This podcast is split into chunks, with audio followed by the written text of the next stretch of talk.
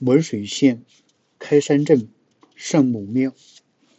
开山镇并不在公路上，由大路东转，沿着山势微微向下曲折。因为有溪流，有大树，庙宇村巷全都隐藏，不易即见。庙门规模盛大，丹青薄落，院内古树合抱，龙吟四布，气味严肃之极。建筑物除白首正殿、南首月楼。巍峨对寺外，上有东西两堂，皆南向与正殿并列，雅有古风，廊无碑额，钟楼偏院，给人以浪漫印象。较他庙为生，尤其是因正殿屋屋顶斜山前山向前，玲珑古质，如展看画里楼阁，屋顶斜山，山面向前，是宋代极普通的石质，在日本至今还用得很普遍。然在中国，由明以后除去城角楼，这种做法已不多见。正定隆兴寺摩尼殿是这种做法的。且由其他结构部分看去，我们知道它是宋初物。据我们所见过其他建筑斜山向前的，共有元代庙宇两处，均在正定。此外，即在文水开山镇圣母庙正殿又得见之。殿平面作凸字形，后部为方形、正方形殿三件，屋顶悬山灶，前有抱厦，进胜与后部同。面阔则角角之稍狭，屋顶斜山灶，山面向前。后部斗拱，斗拱单昂出一跳，抱厦则重昂出两跳，布置极疏朗，补间仅一朵。昂并没有挑起的后尾，但斗拱在结构上还是有绝对的。绝对的机能，耍头之之上，称木头伸出，可略知麻麻叶如头。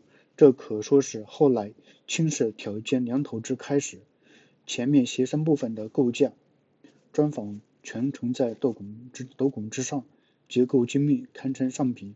正丁阳和楼前关帝庙的构架和斗拱与此多有相同的特征。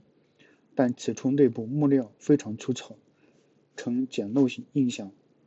抱厦正面铸铸件虽似三间，但实质一间，有角柱而而无平柱，而代之以铅柱或呈抱框。额房是长通通面阔的。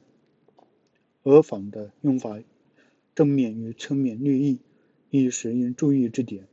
侧面额房之上用。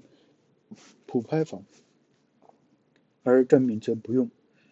正面额房之高度与侧面额房及普拍房之总高度相同，这也是少见的做法。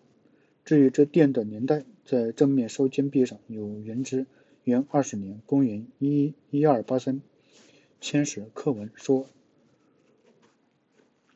夫庙者，远近西系，未知何代。”后于此方又修其庙。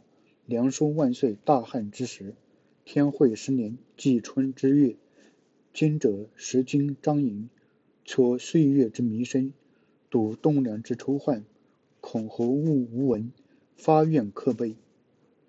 刻石如是。由闲志上看来，殿宇必修建于明以前，且因与正定关帝庙相同之点甚多，当可断定。其为元代物。圣母庙在平面布置上有一特殊值得注意之点，在正殿之东西各有殿三间，向南向与正殿并列，尚存魏晋六朝东西堂之之制。关于此点，刘敦桢先生在本刊五卷二期已申论得很清楚，不必在此赘述了。